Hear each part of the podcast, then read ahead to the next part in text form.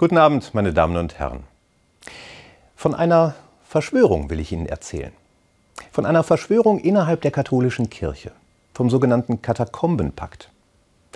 Den hat sich nicht der Meister des Kirchenthrillers Dan Brown ausgedacht, à la Illuminati oder Da Vinci Code, den hat es tatsächlich gegeben. Im Jahr 1965. Da haben sich 40 Bischöfe aus aller Welt in einer römischen Katakombe getroffen, also in einer antiken Grabanlage, um einen Pakt miteinander zu schließen.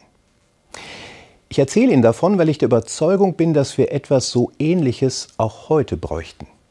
Einen Katakombenpakt 2.0, wenn Sie so wollen.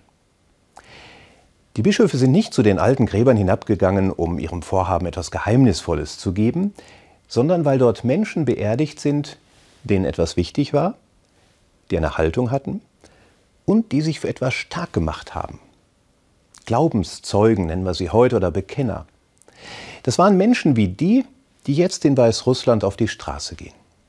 Obwohl sie ganz genau wissen, was ihnen dort droht. Prügel, Verhaftung, vielleicht sogar der Tod, erheben sie ihre Stimme gegen ein offenkundiges Unrecht. Von solchen Menschen mit Rückgrat haben sich die Bischöfe damals inspirieren und stärken lassen. Und dann haben sie eine Selbstverpflichtung unterzeichnet.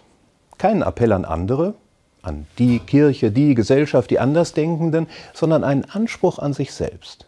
Ich, der ich dieses Dokument unterzeichne, ich selbst bin bereit, etwas zu tun.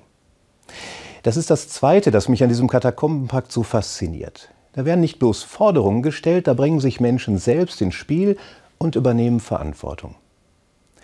Und nun kommt das eigentlich Spannende, der Inhalt des Katakombenpaktes. Ich greife nur ein paar Formulierungen heraus. Wir werden uns bemühen, so zu leben, wie die Menschen um uns herum üblicherweise leben. Wir verzichten darauf, reich zu sein. Wir wollen offen und zugänglich werden, allen Menschen gegenüber, ganz gleich welcher Religion sie sein mögen. Und wir wollen der verarmten Mehrheit der Menschen einen Ausweg aus dem Elend ermöglichen, statt in einer immer reicher werdenden Welt ganze Nationen verarmen zu lassen. Was für eine bescheidene Wortwahl und was für ein starkes Bekenntnis, sich vor allem für die Ärmsten der Armen einsetzen zu wollen. Wie sehe ein solcher Katakombenpakt heute aus?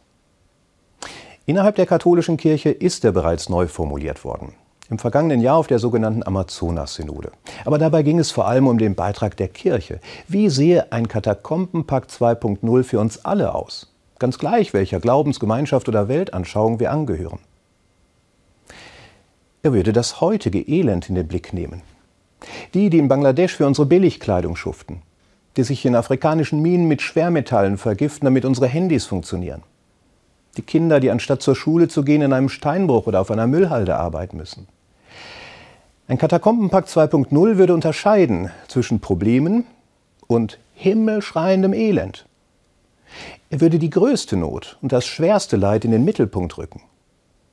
In ganz bescheidener Weise ohne sich von aufgepeitschten Emotionen oder ideologischem Gedankengut leiten zu lassen, ohne mit dem Finger auf andere zu zeigen, als Ich-Botschaft. Ich bin bereit.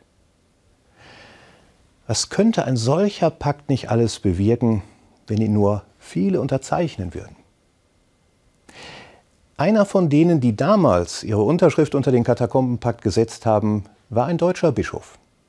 Er ist genau heute vor 30 Jahren gestorben. Julius Angerhausen. Sein Grab ist nicht weit weg von meiner Wohnung. Es liegt gleich neben dem Essener Dom. Ich bin gestern noch dort gewesen, um mich von diesem Mann und seinem Tun inspirieren zu lassen. Um heute so zu Ihnen sprechen zu können und um mir selbst noch einmal bewusster zu werden, wofür ich mich denn in meinem Leben entschieden habe. Wozu ich gesagt habe, ich bin bereit. So manches ist mir in den Sinn gekommen, für eines bin ich besonders dankbar dass ich seit vielen Jahren Freunde in Madagaskar habe, die zu den Ärmsten der Armen zählen und die mich immer wieder daran erinnern, wie gut es mir geht und wie wichtig es ist, sie nicht aus dem Blick zu verlieren und ihnen zu helfen.